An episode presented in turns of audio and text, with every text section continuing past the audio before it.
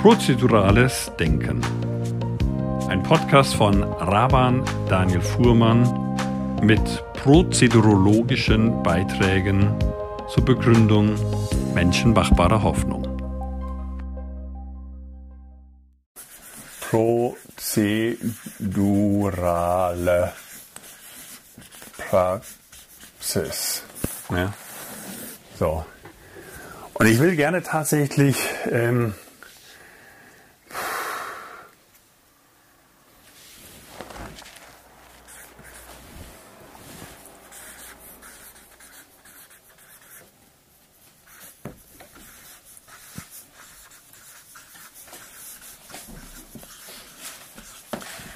ich will mit diesen zwei Fragen, warum und wo ansetzen. Diese prozedurale Praxis, das ist eben genau der Bereich, wo sich das Ganze so ein bisschen auffächert.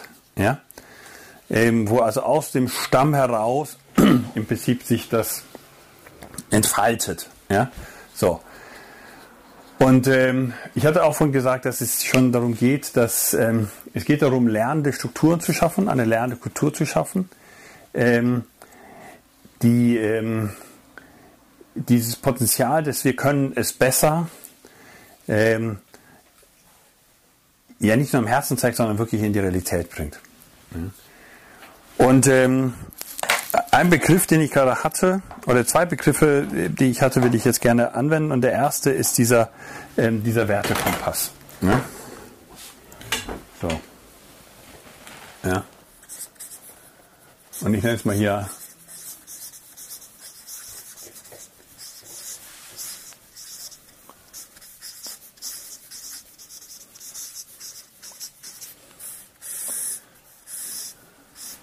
Nachhaltigkeitskompass. Warum ist das wichtig? Ähm, also, Prozeduren sind nicht um ihre Selbstwillen da. Das ist das alles Entscheidende. Eine Prozedur, ich hoffe, dass es deutlich geworden ist, das ist vielleicht auch was so ein bisschen Kern des prozedurologischen Ansatzes ausmacht. Prozeduren sind wirklich Prozeduren, es sind Werkzeuge. Okay? Prozedere heißt das Vorgehen. Ja? Aber ich kann jetzt bildlich gesprochen in friedlichen Ambitionen vorgehen und ich kann in kriegerischen Ambitionen vorrücken. Ja, Prozedere ist ein Begriff, der im Lateinischen ja erstmal sehr stark auch einen militärischen Kontext hatte. Ja, wie rücke ich vor? Ja, ich kann Gutes im, oder, ich kann Schlechtes im Schilde führen. Ja? Und das heißt, ähm, es geht immer auch um die Werte dahinter. Ja, was sind die Werte, die ich letztendlich da verknüpfen will. Deshalb ist das Thema der prozeduralen Ethik und Ästhetik so wichtig. Und ich will das erstmal ähm, anhand dieses ähm, Nachhaltigkeitskompasses ja, quasi ähm, illustrieren. So. Das übliche, der übliche Nachhaltigkeitskompass umfasst hier drei Dimensionen. Ja? Er ähm, umfasst die, die ökologische Entwicklung.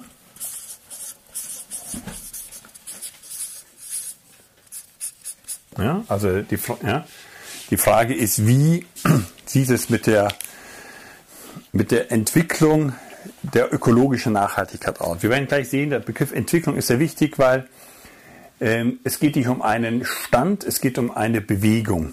Ja, es geht um was Dynamisches. Ja. Es geht um die soziale Entwicklung oder Entwicklungsperspektive und es geht um die ökonomische.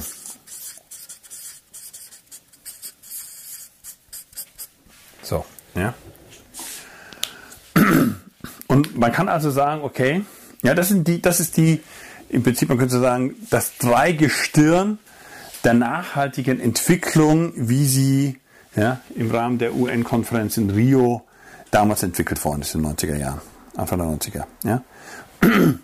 ähm, da wir gesagt, es geht nicht nur, das war auch ein Kompromiss. Das war auch ein Kompromiss, weil natürlich sehr stark die Umweltbewegung, die in den 80er Jahren entstanden worden, entstanden oder sich quasi mehr oder weniger dann abgehoben ist, im gewissen Sinne auch politisch, ja, ähm, natürlich sehr stark die ökologische, die Natur, ja, den Schutz quasi der Natur, ja.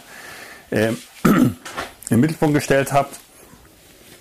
Und ihr wisst ja, dieser Begriff der Nachhaltigkeit ist ja ein Konzept, der kommt aus der Forstwirtschaft, ist von einem, von Katowice oder so ähnlich heißt er, entwickelt worden, einem Forst, einem, einem ähm, ja, Forstwissenschaftler im weitesten Sinne des Wortes, ähm, im Erzgebirge, wir waren ja quasi mal auf seiner Stammburg, ähm, in Liebstadt oder wie das heißt, nochmal da im Erzgebirge.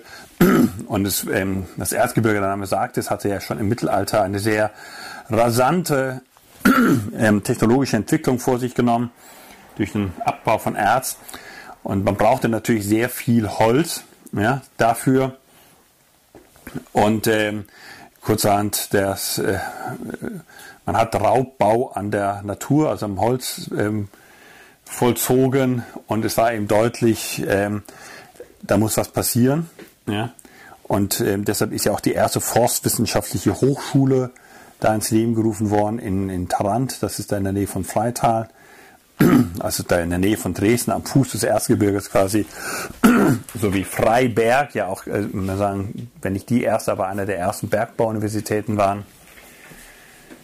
Und ähm, da hat er dieses Konzept eben entwickelt und es besagt letztendlich, dass du natürlich den Wald so nutzt, so bewirtschaftest, dass er quasi immer regenerieren kann.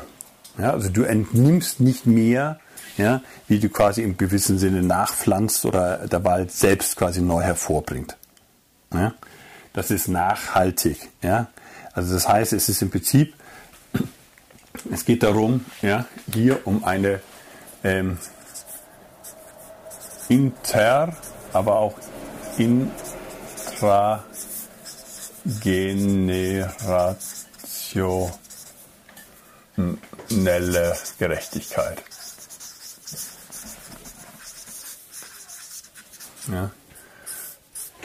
Wir werden nämlich gleich sehen, die ökologische Entwicklung hat nämlich sehr viel was mit dieser intergenerationalen Gerechtigkeit zu tun. Ja?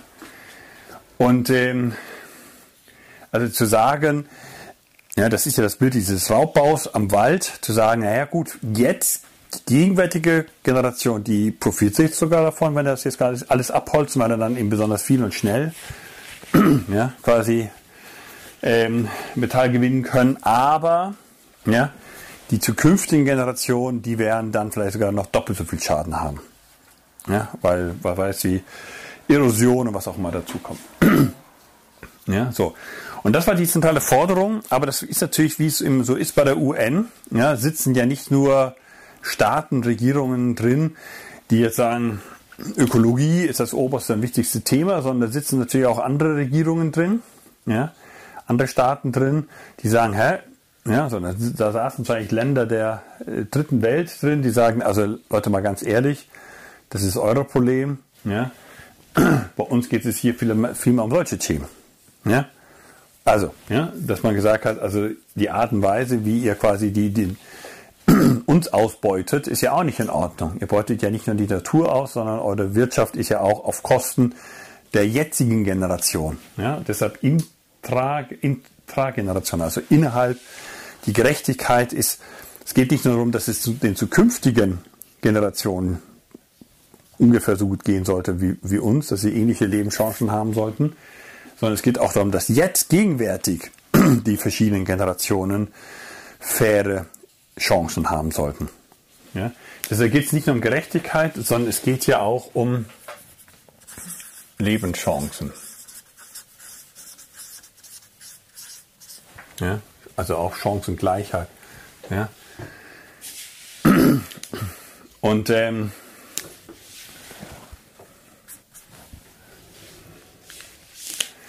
So, und deshalb kamen hier diese sozialen und diese ökonomischen. Also man sieht so ein bisschen, das waren Anführungsstrichen eher so die sozialdemokratischen, ich sage mal Anführungsstrichen geprägten Länder und Regierungen. Hier sind eher so liberal, wirtschaftsliberal geprägte, ökonomisch denkende Länder und Regierungen. Die sagen, Moment, ist ja alles ganz gut und schön, aber das Soziale muss ja auch bezahlt werden. Und das Ökologische ist ja auch eine Einschränkung von Wirtschaftsmöglichkeiten, von Wirtschaftswachstum. Ja, wenn ich jetzt quasi als Betreiber einer Firma, einer, einer, einer Produktionsfirma an der Papiermühle, ja, jetzt auf einmal Geld zahlen muss für Abwasser, ja, ähm, oder muss vielleicht sogar selbst eine Kläranlage bauen, was auch immer, ja, ähm, dann schmälert das ja meinen Gewinn, ja, und dann haben wir auch ein Problem, weil eben ja, ähm, Papiermühlen in irgendwelchen Ländern, die eben ich sage mal, diese Kosten nicht haben, natürlich dann günstiger herstellen können. Ja, so, also wir brauchen quasi auch, wir müssen auch gucken, dass die Entwicklung auch ökonomisch nachhaltig ist. Also es macht keinen Sinn, jetzt kurzfristig soziale und ökologische Belange ganz hoch auf die Agenda zu setzen und dann geht unsere Wirtschaft zugrunde. Ne? Und deshalb war das der Kompromiss. Das heißt, der Kompass, ja, im Prinzip war kein Kompass, sondern war ein Drei, ja, quasi hatte drei Himmelsrichtungen nur. Die soziale, die ökologische und die ökonomische Entwicklung. So. Und jetzt, ja, komme ich und sage, Moment mal, da fehlt doch was. Nämlich damit ökologische Entwicklung, soziale Entwicklung und ökonomische Entwicklung wirklich nachhaltig sind. Also nicht nur kurzfristig, sondern auch dauerhaft. Ja? Und das auch nicht nur in einer Legislaturperiode, sondern auch in zukünftigen Legislaturperioden.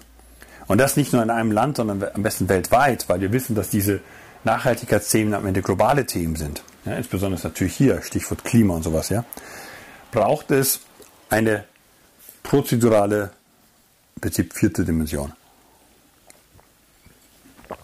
Und zwar die, die die Voraussetzung dafür bietet, dass das wirklich nachhaltig gemacht werden kann.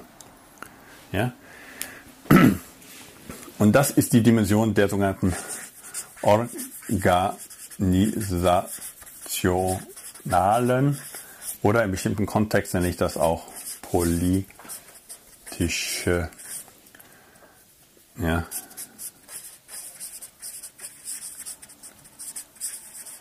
ja, beziehungsweise Entwicklung.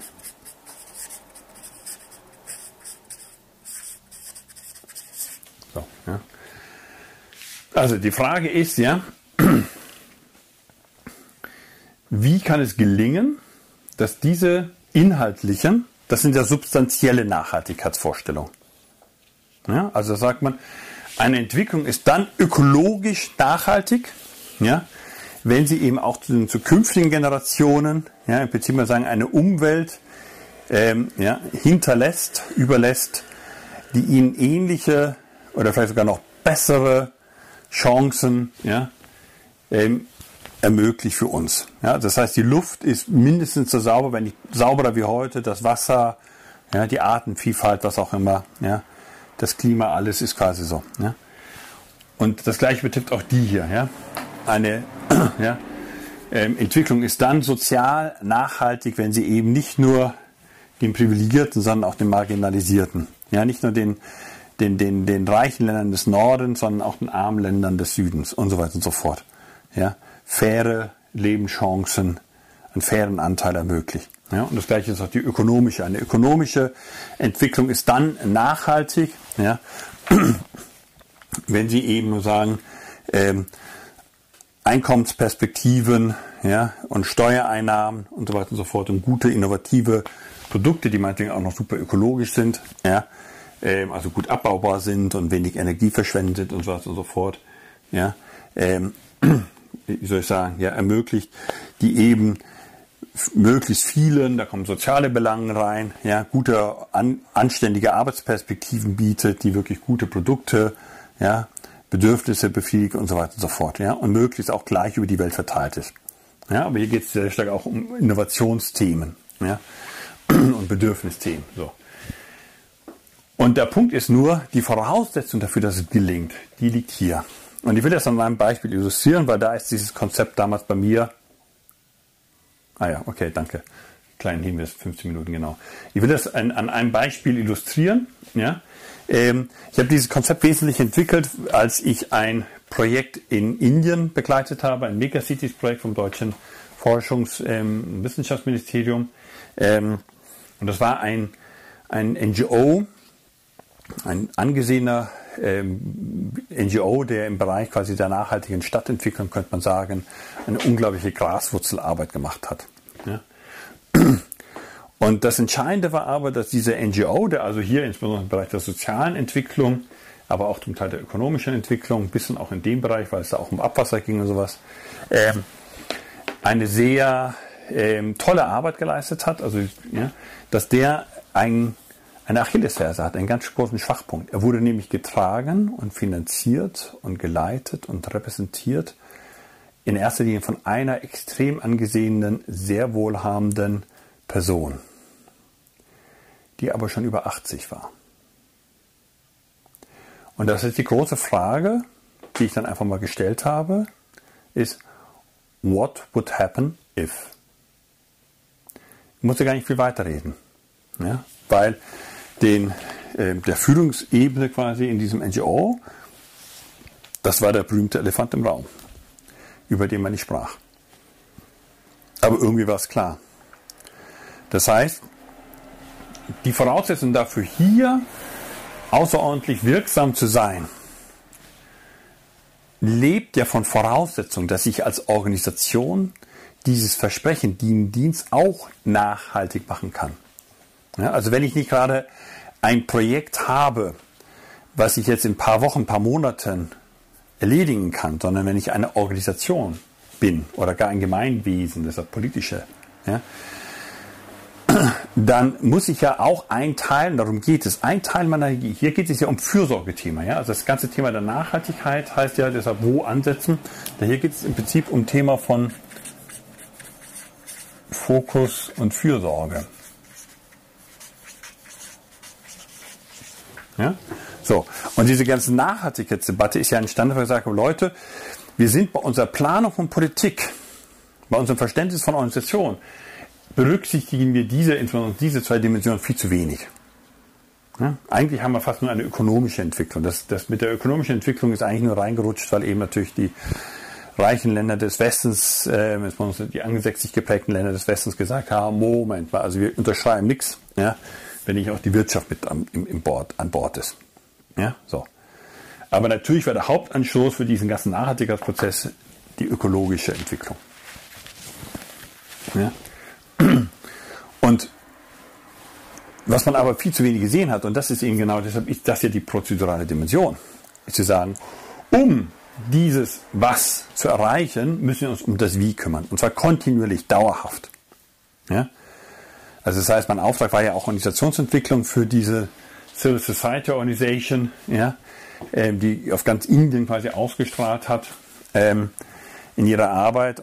Und natürlich behilft zu sein, wie können Sie dieses, diesen tollen Dienst, diesen, dieses Versprechen, was Sie quasi geben, ja, an, an, an, an, an Prinzip Stadtentwicklung, ja, im, von unten, wie können Sie dieses Versprechen auch nachhaltig erfüllen? Personell, finanziell, formell und so weiter und so fort. Ja, finanziell. Das heißt, du musst, das ist ganz wichtig, einen Teil deiner Energie und Aufmerksamkeit auf dich selber richten. Das ist das Entscheidende. Ja, also organisationale Nachhaltigkeit ist reflexiv. Ja, es ist im Prinzip so ein bisschen, ja, ähm, nennt mal hier Selbstfürsorge.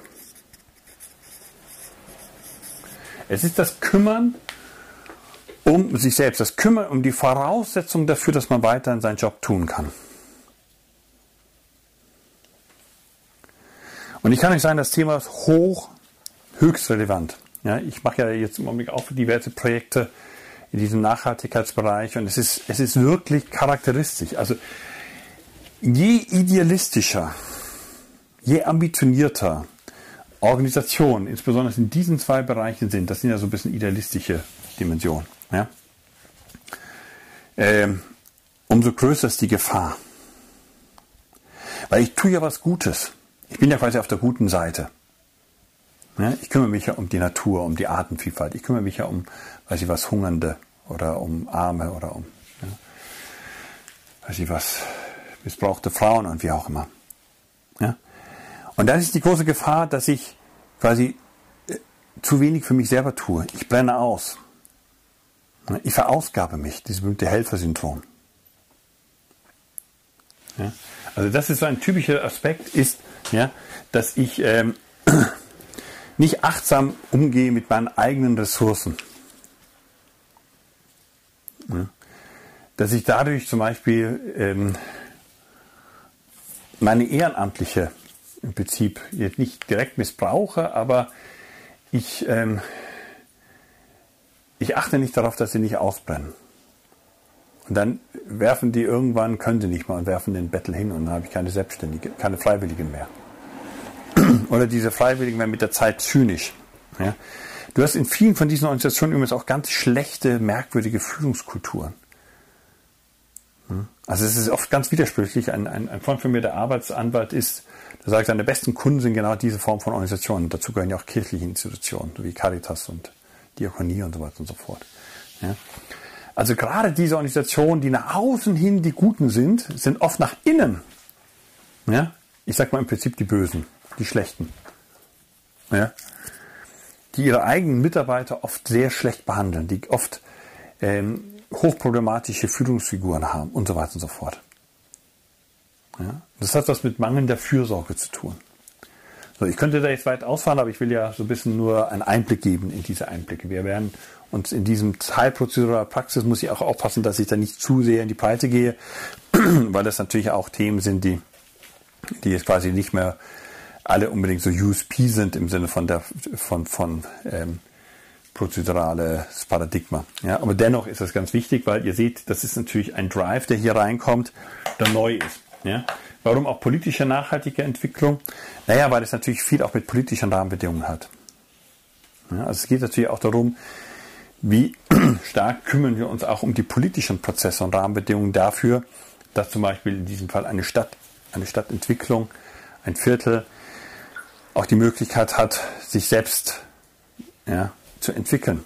Das Potenzial, was da von unten gibt, von der Zivilgesellschaft gibt, auch sich vernünftig zu entwickeln. Da geht es natürlich auch um Themen der Partizipation, da geht es aber auch um Stadtteilentwicklung, nachhaltige Art, um Community Organizing, Quartiersmanagement und solche Themen. Ja, also das heißt, hier geht es sehr stark darum, kümmern wir uns um die Voraussetzungen dafür, dass diese Punkte gehören, äh, sich entfalten können. So. Und jetzt will ich aber noch einen Schritt weiter gehen, denn damit habe ich im Prinzip erstmal gearbeitet und war schon ganz stolz. Ja, so. Und dann habe ich angefangen, das in Kommunen einzusetzen und habe zum Beispiel eine Kommune mehrere Jahre lang im Bereich der integrierten Stadtentwicklung beraten. Und was man da so macht, ist, bevor man also dann in einem Stadtteil so einen Beteiligungsprozess startet, ich hatte ja eben schon ein, ein, Modell, was wir damals entwickelt haben, ja schon vorgestellt, also diese quasi mit User Stories, das an, die, die Entwicklungsziele zu konkretisieren, ja, oder Entwicklungsbedarf zu konkretisieren. Ähm, und ähm, was ich immer da mache, ist, dass ich vor so einer großen Bürgerkonferenz mit über 100 Bürgern ähm, wo man mal guckt, wo ist denn wirklich Bedarf, was sollte denn in jeder Stadt passieren. Da habe ich immer so eine sogenannte Spurgruppe gebildet, das heißt ein kleiner Kreis von Vertretern aus der Verwaltung und aus der Zivilgesellschaft, die dieses Viertel hochgradig gut kennen. Ja, die sehr vertraut sind mit diesem Viertel. Und zwar umfassend. Ja, im Sinne von auch Zivilgesellschaft, Wirtschaft, Vereinsleben, all solche Sachen. Ja, so. Und mit denen bin ich im Prinzip bis gebrochen das durchgegangen und habe das so ein bisschen wie, wie man das beim Balance Cork hat kennt. Also man, man unterteilt das hier im grob gesagt in drei ja, Zonen ja, und sagt, wenn man hier drin ist, ist alles im grünen Bereich. Ja, dann heißt das, ist alles gut. Ja. Wenn es hier im mittleren ist, dann ist das quasi im, im gelben Bereich. Dann ist die Botschaft schon, na ja. Ähm, und wenn es hier draußen ist, dann ist es im roten Bereich, dann heißt das, da steht es ganz schön schlecht. Ja? So. Und dann kann man so durchgehen und sagen, okay, wie ist denn so hier die soziale Entwicklung?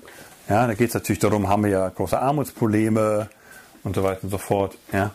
Ähm, bei der ökologischen Entwicklung geht es natürlich darum, wie sieht es hier mit der mit, mit, mit Natur, mit Luft, mit was auch immer Grünflächen und sowas aus. Ja. Bei der ökonomischen Entwicklung geht es natürlich, wie sieht es mit Arbeitskräften aus, aber auch mit, mit Einnahmen, Steuereinnahmen, aber auch mit Nahversorgung zum Beispiel. Ja, also gibt es ja genug Einkaufsmöglichkeiten im Viertel. Und hier ging es sehr stark auch darum, ja, wie gut organisiert ist die Zivilgesellschaft, es gibt gute Vereinsstrukturen und natürlich auch, wie gut repräsentiert ist man im Stadtrat. Ja. Wie viele Mitglieder des Stadtrates sind zum Beispiel hier aus diesem Viertel oder haben eine enge Verbindung mit diesem Viertel. Ja, so. Und das ganz Interessante war, dass zwei Dimensionen hier fehlten. Und die will ich hier einzeichnen, weil das quasi damals so ein bisschen der, der Clou war. Also ich kann das ja mal kurz so einzeichnen. Ja, eigentlich ja, ist der Kompass ja, so, aber wenn man ihn so, so legt, ja, dann wird er dann irgendwie so. Ja, so. Und das Entscheidende ist aber, jetzt kommt mir jetzt ich hier eine Senkrechte durch. Also wir haben jetzt quasi nicht einen 360 Kompass, sondern wir haben einen 720 Grad Kompass. Einen dreidimensionalen Kompass. Ja. Das ist das Entscheidende. Ja, wir haben quasi einen 3D-Kompass. Ja.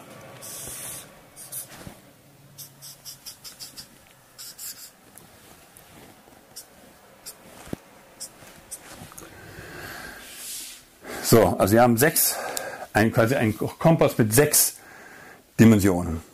Ja. Und diese sechs Dimensionen ja, sind eben ja, die ähm,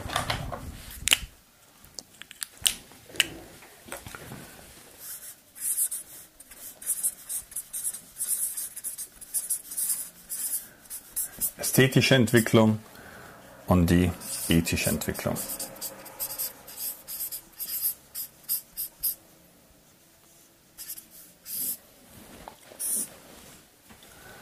Ja.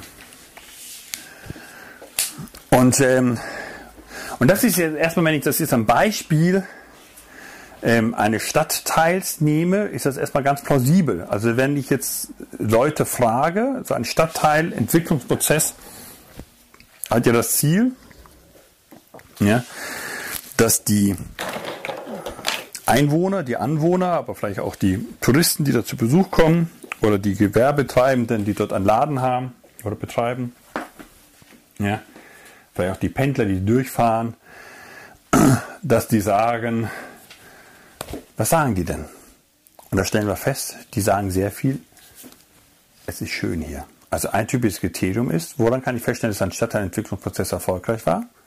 Ich die Leute gefragt, ja, dieser Spurgruppe. Woran würden Sie feststellen, dass dieser Stadtteilentwicklungsprozess Erfolg war, erfolgreich war? Dass es sich gelohnt hat, kurz Das ist ja viel Zeit, Geld, Energie, was man reinsteckt. Und dann sagen sie, naja, letztendlich, wenn, wenn Leute zu Besuch kommen, dann zeige ich denen gerne, wo ich wohne. Und zwar nicht nur von drinnen, sondern auch von draußen. Ich gehe mit denen durch mein Viertel. Oder ich gehe gerne spazieren durch mein Viertel. Ja?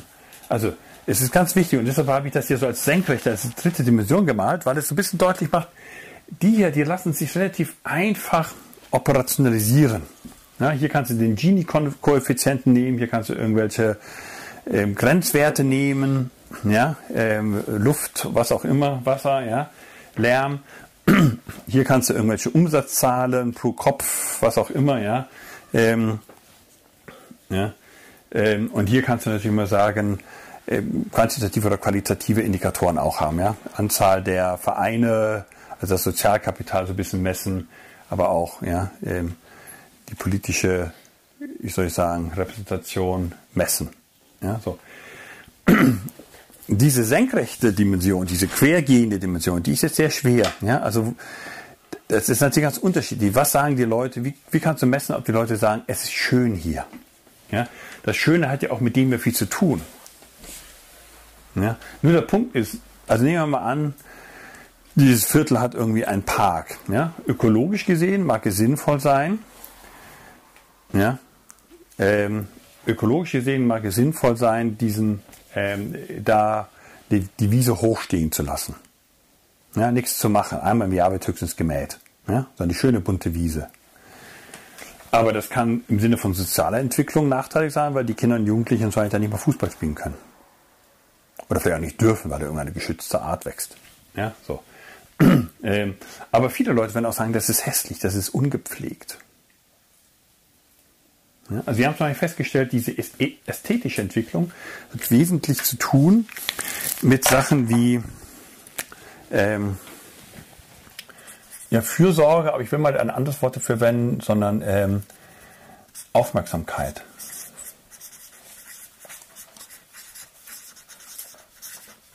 Also das Gegenteil wäre Vernachlässigung. Also bei der ästhetischen Entwicklung, bei der ästhetischen Nachhaltigkeit, also quasi eine Stadtentwicklung, ist dann ähm, ja, Dann nachhaltig im ästhetischen Sinne, wenn, wie gesagt, in gewissen die Leute sagen, es ist schön hier und ein Kriterium für Schönheit ist, dass man sagt, es ist nicht vernachlässigt. Ja? Ähm, sondern man, man kümmert sich darum. Also das heißt, die Wiese kann ja durchaus auch bunt und vielfältig sein, aber nicht, weil einfach die Stadtwerke gesagt haben, wir sparen, oder das Grünflächenamt gesagt hat, wir sparen uns jetzt das Mähen, sondern weil man das vielleicht sogar ganz bewusst ein Teil der, des Stadtparkes zu so einer Schmetterlingswiese gemacht hat und dann hat man ganz besonders schöne, vielfältige Blumen und Kräuter eingepflanzt, die besonders ökologisch wertvoll sind für Bienen, Insekten und was auch immer. Ja, und die einen tollen Duft verbreiten und so weiter und so fort. Also es ist nicht, es ist nicht lieblos. Ja,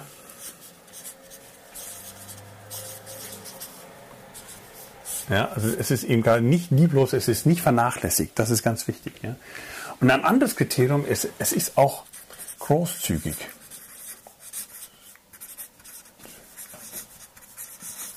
Ja. Also es ist nicht kleinlich.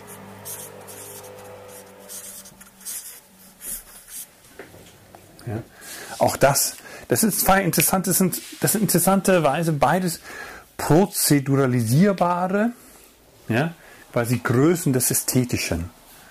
du? Da, da geht es nicht um die Frage, ist jetzt abstrakte Kunst schöner wie gegenständliche. Da geht es jetzt nicht darum, ja, ist diese Statue schön oder hässlich. Ja, das ist quasi nicht beritt an der Prozedur, an die, die prozedurale Brille kann darüber nichts aussagen, will auch ganz bewusst nichts darüber aussagen. Aber was die prozedurale Brille machen kann, ist, sie kann fragen, ja, ist die Gestaltung des öffentlichen Raums beispielsweise oder einer Parkanlage oder einer Straße, ist sie großzügig. Hm? Also nur ein Beispiel. Berlin hat eine ganz faszinierende Städteentwicklung, Stadtentwicklung gehabt im ausgehenden 19. Jahrhundert mit diesen unglaublich breiten Straßen, die nicht nur einige wenige Boulevards betraf, wie in Paris, was auch immer, sondern im Prinzip eigentlich fast ganz Berlin umfasste. Ja? was damals so gebaut wurde. Ja? Diese Straße mit diesen ewig breiten Trottoirs, ja? wo Platz ist für alles, wo du Straßencafé haben kannst und zur Kleinzeit können die Leute ganz unkompliziert noch weiterhin flanieren, können mehrere Leute nebeneinander gehen und dann ist immer noch Platz für Bäume, für einen kleinen Grünstreifen. Ja? So, und dann, und dann, und dann kommt eine richtig breite Straße, die so breit ist, dass damals ein Pferdefuhrwerk quasi drehen konnte. Ja, die breit genug ist, dass Autos stehen können und trotzdem können noch Gegenverkehr durchfahren. Ja, und Fahrradfahrer gleichzeitig. Ja, das ist, das war eine unglaubliche Großzügigkeit und deshalb empfinden wir diese Stadt heute immer noch als schön. Ja, Großzügigkeit ist einer der wesentlichsten Aspekte von Schönheit oder Altbauten. Ja, mit diesen hohen Räumen, so wie hier auch. Das ist kein Altbau, aber er hat einen hohen Raum, ja, fast vier Meter hohen Raum. Ja, da kann man Bücherregale aufbauen, ja, bis drei Meter, weiß ich wie viel, ja, 50, 60, 70, ja. Siehst du, da kann man ein großes Gemälde, ja, von drei auf zwei Meter ungefähr, na nicht ganz so, hinhängen, ja. Das ist einfach eine Großzügigkeit, ja, die ist, ja. Und wie gesagt, Aufmerksamkeit ist auch eine prozedurale Dimension, ja weil man einfach, ja, die Frage ist eben, wie viel Mühe habe ich mir im Prinzip gegeben? Ja, und es ist natürlich klar, Kunst kommt nicht von Können, ja, aber es geht ja auch nicht um Künstlerlichkeit, sondern es geht ja um, eine, um dieses Bedürfnis des Menschen, ja. So. Also Menschen scheinen sich wohler zu fühlen, darum geht es ja, ja. Aber vielleicht auch aufzublühen, lieber hinzuziehen oder so fort, ja. Und sicherlich kommt auch ein Aspekt von Vielfalt hinzu. Ja, ist vielfältig. Ja. Es ist nicht monoton. Ja.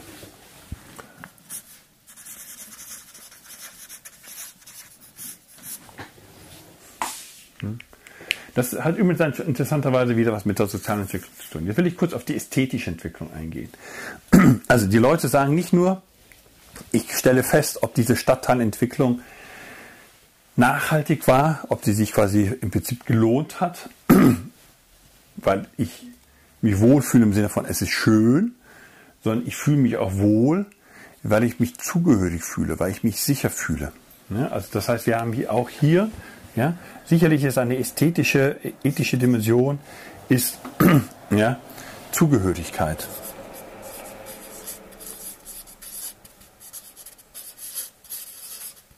Ja. Ähm, also habe ich das Gefühl, dass ich Teil davon bin. Das drückt sich zwar nicht aus, kenne ich Leute, die auch mich kennen. Grüßt man sich. Ja? So, hier, hier gibt es natürlich auch einen Querbezug. Ist ja klar, wenn ich natürlich Stichwort soziale Entwicklung, ja, wenn ich natürlich Stadtteilfeste habe, viele Vereine habe, das geht dann mehr in die Richtung und so fort. Also die hängen so alle so ein bisschen miteinander zusammen. Ist überhaupt kein Thema. Ja. Aber also, ja, es ist, es, was, was auch mit zu tun, fast sowas wie, wie mit, mit, mit Heimat am Ende. Ja? Also gerade diese zwei Dimensionen haben sehr viel mit so einer Art Heimatsgefühl zu tun. Ja? Das ist so eine Art. Ja.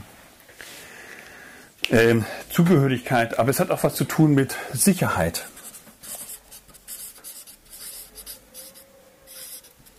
Ja? Fühle ich mich sicher? Also die ethische Entwicklung hat natürlich auch was zu tun. Habe ich das Gefühl, dass hier wir ein großes Kriminalitätsproblem haben. Ja, hier geht es ja darum, um einen wertschätzenden Umgang, auch so, aber hier geht es darum, um noch was viel, viel, viel Basaleres. Ja? Wenn ich nachts auf die Straße gehe als Frau, ja, ähm, wie fühle ich mich denn da? Traue ich mich das überhaupt zu tun? Ja, oder, oder, oder bin ich da ja, habe ich das Gefühl, dass ich da ähm, bedroht bin. Und da geht es auch nicht, und das ist ganz wichtig, das ist ein wichtiger Aspekt. Es geht ja bei all diesen Dimensionen interessanterweise nicht wirklich um den jetzigen Stand. ja? Wir Menschen sind ja ganz stark, das hatten wir ja schon, das ist ja Kern des Prozeduralen auch, Menschenbildes, dass wir Menschen eigentlich nie richtig im Ist leben. Wir leben in die Richtung in der Gegenwart. Ja? Unser Glück hängt wesentlich von der Zukunft ab. Wir freuen uns auf etwas, wir freuen uns über etwas, was gerade war, aber das verblasst relativ schnell. Also ich kann ja in einem perfekten äh, Viertel leben, aber wenn ich weiß, wenn ich sicher weiß, dass zum Beispiel der Hauptarbeitgeber schließen wird, sein Werk schließen wird, und deshalb ganz viele Leute arbeitslos werden. Ja?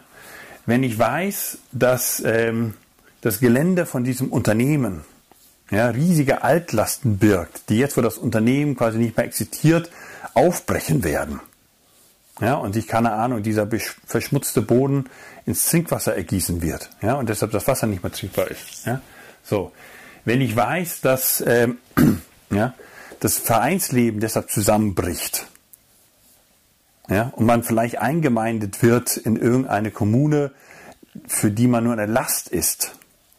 Ja, wenn ich weiß, dass dieses große Firmengelände, ich habe tatsächlich wirklich mal so eine Stadt auch begleitet, ja, wo so eine große Industrieanlage, die quasi den Mittelpunkt der Stadt machte, äh, elf Hektar ungefähr groß, da ähm, das Unternehmen war pleite gegangen. Ja, und die ganze Stadt war um dieses Viertel entstanden, war das quasi ja, mehr oder weniger der Grund war die für diese Stadtgründe.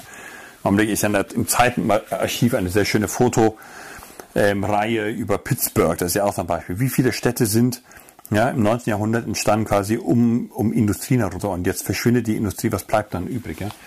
Ist oft auch ein ästhetischer Verfall. Ja? Aber wir haben eben auch einen ethischen Verfall. Das heißt, ja, das Entscheidende ist für uns Menschen, wie ist die Perspektive, wie ist die Entwicklung. Ja?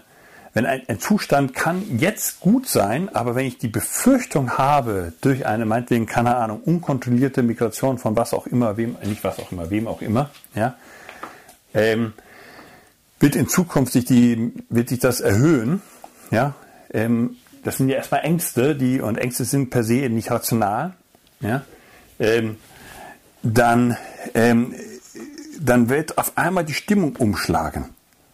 Und es kann noch nichts passiert sein. Es kann noch kein einziges Fahrrad geklaut worden sein und was auch immer, noch keine Frau belästigt worden sein.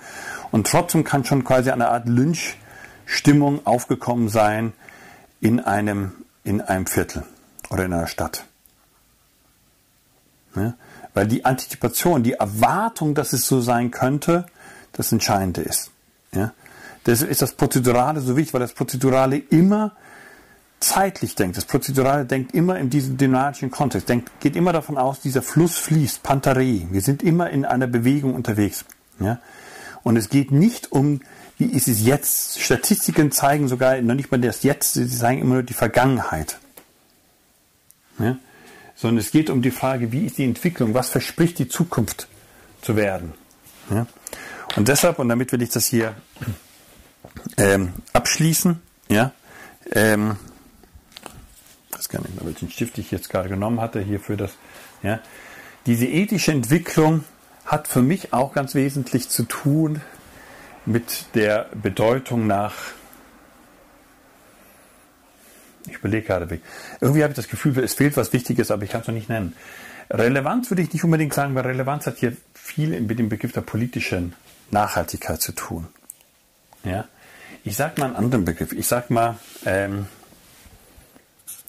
Sinnhaftigkeit.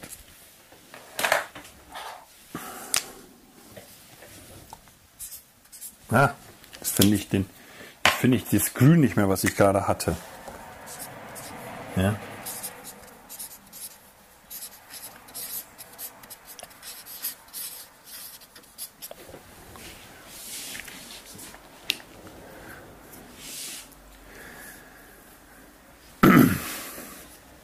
Vielleicht wäre auch Wahrhaftigkeit ein richtiger Begriff. Also ich will einfach nur deutlich machen, es gibt hier ein, es, es gibt eine Dimension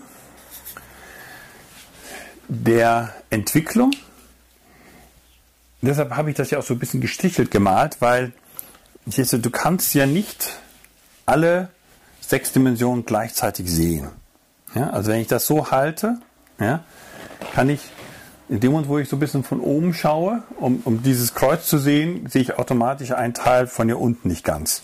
Ja? Deshalb ist das bewusst so gemalt, dieses gestrichelte Deutsch zu machen. Diese alle Dimensionen, die kann man noch relativ gut messen, die kann man auch relativ gut prozeduralisieren und damit äh, operationalisieren und damit kann man sie auch prozeduralisieren. Über die ethische Entwicklung, über die ethische Nachhaltigkeit, ja, das ist am schwierigsten. Also, ja, wie wohl sich Leute fühlen, wie zugehörig, aufgenommen, ja, wie stark sie sich identifizieren. Hier geht es ja auch sehr bei Zugehörig um Identifikation, ja. Ähm, wie sicher sie sich fühlen. Das ist alles schwierig.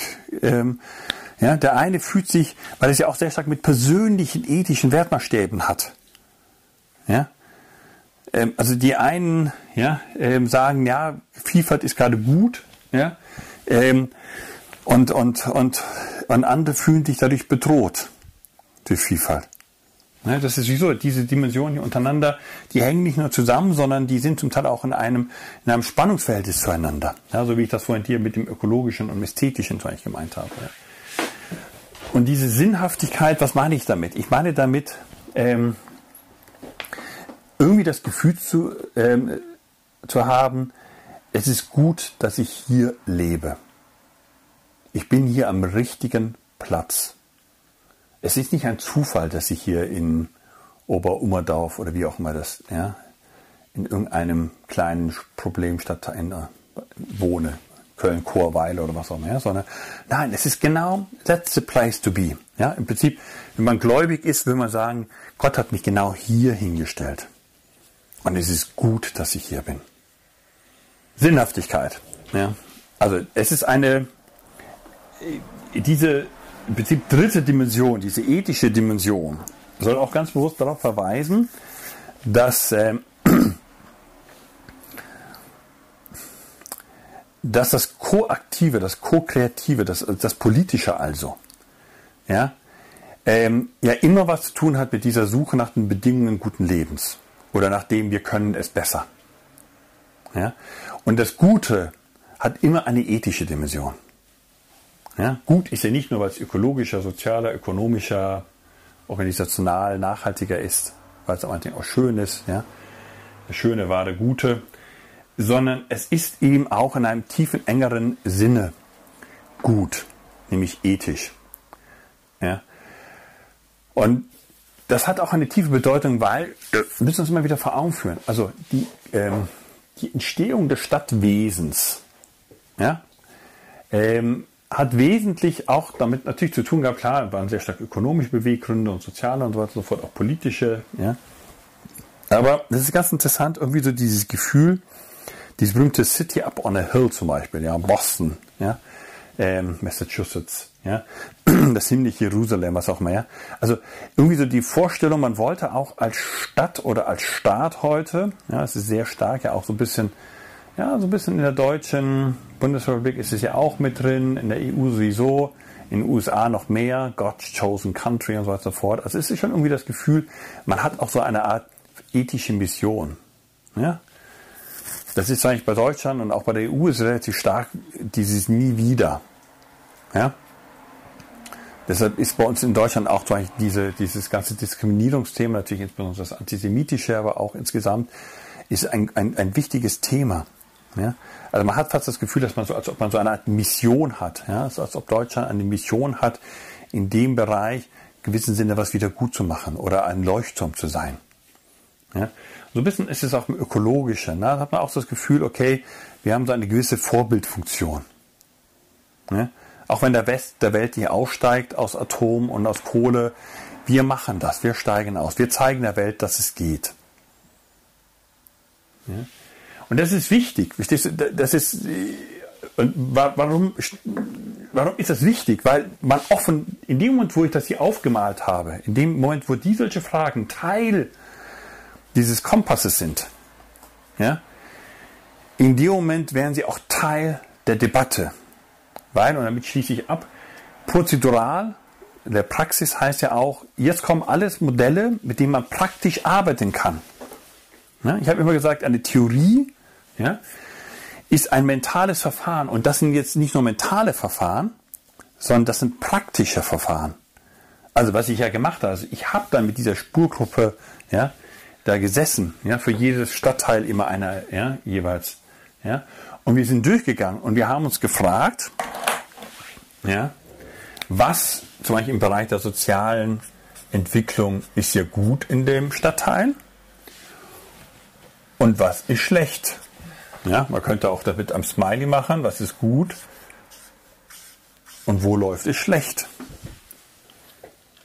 Ja, also man hat versucht im Prinzip so eine Art 720 Grad ja, ja, Bilanz oder Feedback würde ich nicht unbedingt so eine grobe Einschätzung zu machen.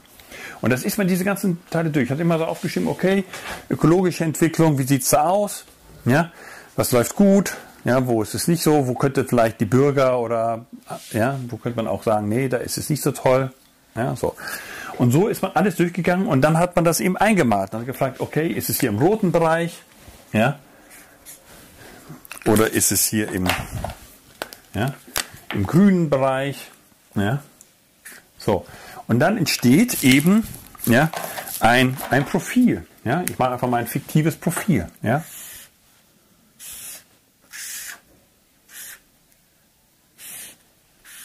So, ja. Nehmen wir mal an, dass wir das Profil von diesem Stadtteil und wir sagen, okay, in diesem Bereich und in diesem Bereich, da sind wir im roten Feld. Das heißt, da überwiegen die negativen Einschätzungen und Eindrücke. Hm? Keine Ahnung, wir haben eine sehr große soziale Schieflage, viel Armut und so weiter und so fort. Und die führt zum Beispiel zu einem hohen Maß an Kriminalität, die Leute ziehen weg, sie fühlen sich nicht mehr sicher, ja, man misstraut sich und was auch immer. Ja. Dabei steht das ökonomisch gar nicht so schlecht, also das ist natürlich ein bisschen unplausibel, ja. Ökologisch so so lala, ja, organisational ist es allerdings, ja, ist eigentlich auch ganz gut, man ist gut aufgestellt, also es, es wäre jetzt ein bisschen unplausibel, dieses Profil, aber darum ging es mir auch nicht, ja. Ähm, wie plausibel es jetzt ist. Mir ging es einfach nur darum zu zeigen, man hätte hiermit, ja, was wir dann immer gemacht haben, wir haben uns dann immer die wir haben immer gesagt, okay, wir gehen so mit drei, vier Annahmen quasi schon mal in, die, ähm, in diese Bürgerkonferenz rein. Ja, das heißt im Prinzip, diese sechs Felder sind eigentlich auch die sechs Felder, im Prinzip, mit denen man dann arbeitet in der Bürgerkonferenz, ja, in dieser sogenannten Stadtteilkonferenz. Ja. Und, ähm, und die Bürger haben dann die Möglichkeit, eben selbst zu gucken, wo was ist. Und der Vorteil ist, wir haben ganz bewusst den auch schon ein paar präsentiert, haben gesagt, okay, wir haben schon einen Vorprozess gehabt. Das ist auch ein Zeichen der Wertschätzung, weil die Leute, Bürger kommen da für ähm, eine Stunde, anderthalb Stunden zusammen, anderthalb Stunden zusammen. Und da ist es wichtig, dass die Verwaltung auch zeigt, wir haben schon vorgearbeitet. Ne? Wir machen jetzt, wir überlassen nicht euch die ganze Zeit so, sondern sagt, okay, wir haben schon vorgearbeitet und das sind die, und wir haben mal das und das und das uns angeschaut und hier fanden wir es ganz gut und es war nicht so gut. Und aus unserer Sicht sind das so die drei kritischen oder die vier kritischen Handlungsfelder. Ne? Zum Beispiel die Sicherheit, keine Ahnung, insbesondere in, der und der, in dem und dem Viertel, in dem und dem Straßenzug. Ja? Und, die, und so. Ja? Und dann ist es ein offener Prozess, dann können die Bürger dann auch selbst noch in Arbeitsgruppen oder so fort arbeiten und dann bringt man das zusammen. Und wir haben die Erfahrung gemacht, dass wir ungefähr 70, 80 Prozent der Anliegen der Bürger in einem Viertel, also der Anliegen der Bürger in einem Viertel, die sich artikulieren, ja, ähm, auf diese Art und Weise in diesem kleinen Vorprozess schon vorweg erkannt hatten. Ja, das heißt nicht, dass man damit quasi diese große Bürgerkonferenz überflüssig machen kann. Ja, das heißt aber, dass es schon mal ein Zeichen ist, dass man mit so einem kleinen Modell schon mal relativ gut quasi, ja, ein, wie wenn du mit einem Netz durchs Wasser gehst, du kannst schon mal relativ gut stichprobenartig sehen, was da quasi im Wasser drin steckt an Themen. Ja? Und wir haben natürlich immer, das war auch uns auch wichtig, dass, dass, dass immer auch so ein, zwei Schwerpunkte noch dazukommen, die wir quasi nicht im Blick hatten. Ja? Aber wir haben, ehrlich gesagt, auch mit der Zeit wurden wir immer besser. Ja? Weil man immer besser auch sich hineinfühlen konnte. Und man hatte natürlich ja auch, wie gesagt, in dieser Spurgruppe hat man ja auch Leute, die sich in diesem Viertel natürlich sehr gut auskannten. Ja, also es, es war ja nicht so, dass ich das oder zwei, drei Leute aus dem Planungsbereich gemacht haben, sondern man hatte ja quasi schon Leute, die Beispiel extrem stark im aktiven Vereinsleben sind und da was auch immer, ja.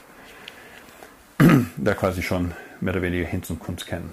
Ja, das ist jetzt kurz der, dieser Einstieg. Also ich habe, wie ihr seht, auch diese, diese Thematik der ästhetischen und ethischen Prozeduralisierung auch schon so ein bisschen angesprochen. Ja. Das Thema der Ästhetik und Ethik spielt übrigens auch in der Protologie und in Wurzeln natürlich eine Rolle. Ja. Das haben wir gar nicht behandelt. In, in alten Modellen, ja, also in, diesem, in, in, in den ersten Bäumen quasi, die ich gemalt habe, oder auch im Lernbuch Wiki, wenn ihr reingeschaut habt, habt ihr festgestellt, dass dort ja, äh, die, die Wurzeln, die noch nicht Wurzeln heißen, weil damals gab es noch nicht dieses Baumbild, ja, bei der Prozologie, da gibt es ein Kapitel, das heißt prozedurale Ästhetik, da gibt es ein Kapitel, das heißt prozedurale Ethik, ein anderes heißt prozedurale Logik. Ja? Das überschneidet sich so ein bisschen mit den Aspekten der Epistemologie und so weiter und so fort. Ich will dir bei der prozeduralen Ethik ja,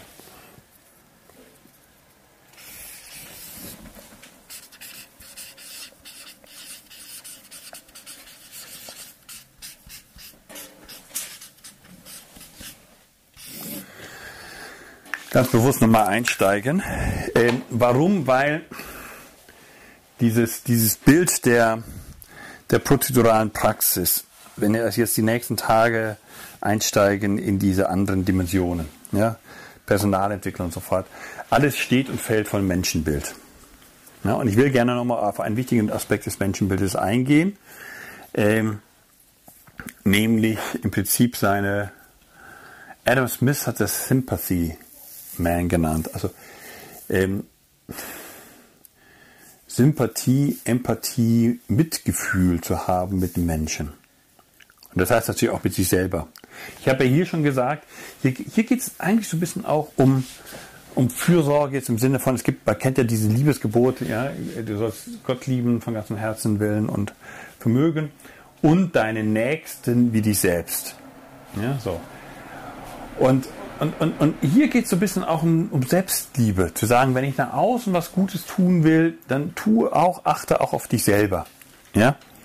Ähm,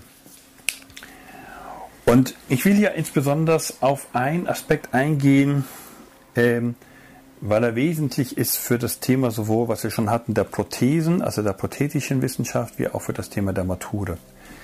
Und das ist dieses Bild, wie das im ähm, im Römerbrief, im Kapitel 7, Vers 14, folgende, insbesondere Vers 18, ähm, von Paulus folgendermaßen beschrieben wird. das Gute, was ich tun will, das tue ich nicht, sondern das Böse, was ich nicht tun will, das tue ich.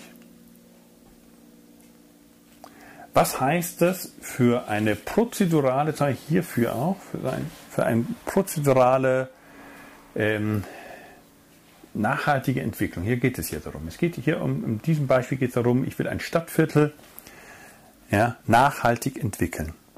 Ich will das so entwickeln, dass in 50 Jahren die Leute sagen, das habt ihr damals gut gemacht. Ja, Investitionen in, sind ja zum Teil sehr nachhaltig, ja, sind auch sehr teuer. Wenn ich da irgendwie eine Autobahn durch ein Stadtviertel baue oder nicht, ja, hat das massive Auswirkungen. Ja. Ob ich einen Park anlege beim Neubaugebiet oder nicht, hat massive Auswirkungen. Den Central Park könnte man heute nicht mehr bauen, wenn, wenn, wenn damals nicht ja, die Stadtväter in New York den Mut gehabt hätten, dieses riesige Areal mitten auf der Insel als Park auszuweisen, sondern wenn die damals gesagt haben, ja, so eng wie möglich, wir versuchen so viel Geld zu verdienen wie möglich, ja, dann wäre der Central Park nie wieder entstanden. Ja, du könntest heute nicht dieses riesige Areal einfach frei bomben oder frei sprengen oder abreißen oder was auch immer. Würde ja gar nicht gehen. Ja, also kannst du machen, aber ja, so wäre super brutal. Ja. Das heißt, ähm, eine nachhaltige Entwicklung ist eine Entwicklung, wo ich schon möglichst frühzeitig wichtige Dinge erkenne. Ja, das ist eigentlich bei der Stadtplanung wichtig. Ja. Und wenn ich da eben nur nach ökonomischen Kriterien unterwegs bin, ist es ein bisschen zu eng. So, aber was heißt das, wenn ich erkenne, ja, dass ich ähm, dazwischen das Gute zwischen das gute Wollen ja, und das gute Tun, ja, ähm, dass da eine Kluft ist. Ja. Und vielleicht, wie wir auch schon gesagt haben, es geht nicht nur um das Gute zu tun, es geht es auch zu vollbringen. Ja, das ist ja auch nochmal noch mal eine zusätzliche Dimension. Ja, Oft denkt man ja, man tut das Gute, aber es entpuppt sich im Nachrein als nicht gut. Ja, also viele sozialpolitische Maßnahmen sind zum Beispiel oft sehr gut gemeint oder hier sowieso, ja, aber auch hier, ja. Vieler Städtebau, der in den 70er Jahren als vorbildlich, 60er, 70er Jahre als ästhetisch vorbildlich, äh, wie soll ich sagen, gepriesen wurde, irgendwelche Trabantenstädte, autogerechte Stadt, was auch immer, ja, ähm, haben sich als fürchterliche ähm, ja, soziale, ästhetische, ökonomische, was auch immer. Ja. Du kannst eine ganze Stadt zerstören damit. Eine wunderschöne Stadt, ja, keine Ahnung, es gibt ja immer so der Klassiker Offenbach oder was auch immer. Ja. Da ist ja immer noch diese die nie zu Ende gebaute Stadtautobahn, die da wirklich so drüber hinweggehen sollte. Ja. Ist das immer noch so, weißt du? Da war damals so die Vorstellung, eine innovative Stadt ist eine, wo der Verkehr einfach so über die Stadt drüber geht. Ja. Aber dass unten drunter keine Sau mal leben will, ja, das ist irgendwie. Hm. Also, ähm, da ist eine Kluft, ja. Wie gehen wir damit um, ja, dass wir als Menschen, ja, das Gute oft wollen, aber wir tun es nicht. Ja, dass es eine, eine, eine Kluft gibt zwischen Tun und Wollen. Ja, geschweige denn vollbringen. Und ich will damit einfach nur enden. Ich will das, ich will das nicht beantworten, aber das ist der Kern des Prozeduralen. Deshalb brauchen wir Prozeduren, ja. Deshalb geht es ja hier wesentlich um diese Prothesen. Hm?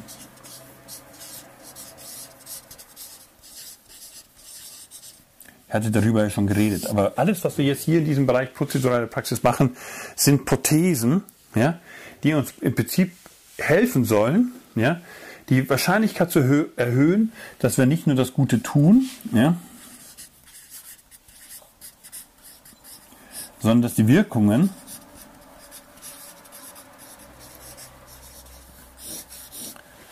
möglichst eben auch gut sind. Und das ist Nachhaltigkeit. Ja? Also, dass nicht nur meine eigenen Enkel ja, in 20, 30, 40, 50 Jahren sagen, danke, gut gemacht. Ja? Sondern dass auch ganz fremde Enkel ja, auch sagen, danke, gut gemacht. Ja. Darum geht es. Welche Art von Prothesen? Und das geht eben nur ja, lernend. Ja, das heißt agil. Ja, das heißt, wir müssen immer dieses, ja,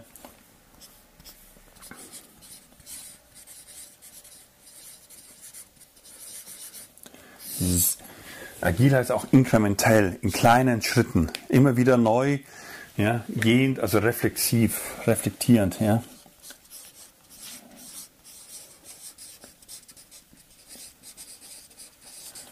Also man geht, man hält inne, man guckt sich's an, ja.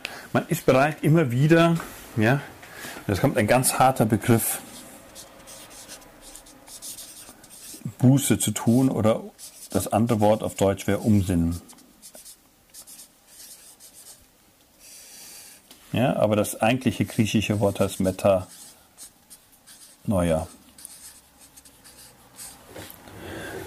Ja. Metanoia ja, ist eben Metas Ziel, ja, also immer wieder neu zu überdenken, in der Zeit zu überdenken, ist das, was wir hier gerade tun, wirklich nicht nur das Gute, was wir tun wollen, sondern vollbringt es, bringt es wirklich die Wirkungen hervor, die wir uns wünschen. Ja? Und das ist ganz entscheidendes Prozedural. Prozedural ist ihm Lernen, es muss lernend sein, es muss agil, es muss, also alles, was jetzt kommt, das ist, ist das mir wichtig, also Abschluss des heutigen Tages. Ja? Dieses Instrument oder Scrum, was wir vorhin auch gelernt haben, das sind alles Methoden, die sind vielleicht jetzt in einem bestimmten Kontext genau richtig. Ja? Aber sie sind nicht per se richtig. Sie sind nicht per se gut. Ein, ja, ein Hammer ist nicht gut oder schlecht. Ein Hammer ist ein Hammer. Ich kann mit einem Hammer, wie gesagt, ein Kinderheim bauen und ich kann damit jemand ans Kreuz nageln oder den Kopf einschlagen. Ja? Und so ist auch. Also ich kann hiermit einfach die Wahrscheinlichkeit erhöhen, dass ich zum Beispiel in einem Planungsprozess, in einem Stadtplanungsprozess, Stadtteilentwicklungsprozess, ja, die wichtigen Dimensionen, also die wichtigen Handlungsfelder herausarbeite und dann auch gezielt dahin arbeite. Aber es ist immer noch die Frage, wie ich das anwende, mit wem ich das anwende, wozu ich das anwende. Ja? Und das ist mir wichtig bei diesem Thema prozedurale Ethik, dass wir den Menschen so wie er ist, das ist das, ist das Entscheidende hier, das ist im Prinzip für mich ein sympathisches Menschenbild. Ja?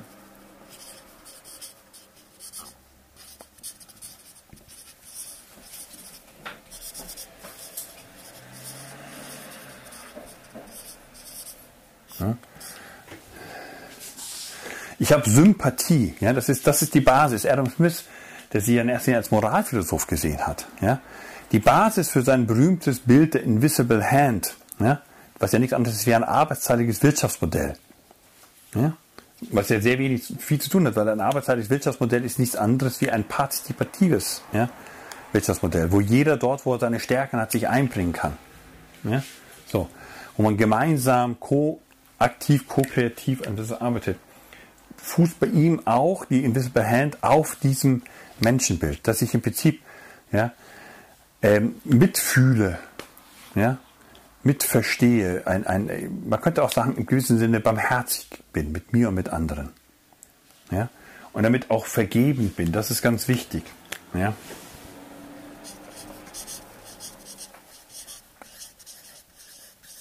Und ganz wichtig, auch sich selbst vergebend. Ja? Ich kann nur lernen, ja? ich kann nur lernen, wenn ich mir und anderen auch verzeihe. Ich mache Fehler, das ist ja das Merkmal. Das Merkmal ist, ich werde immer wieder Fehlen machen.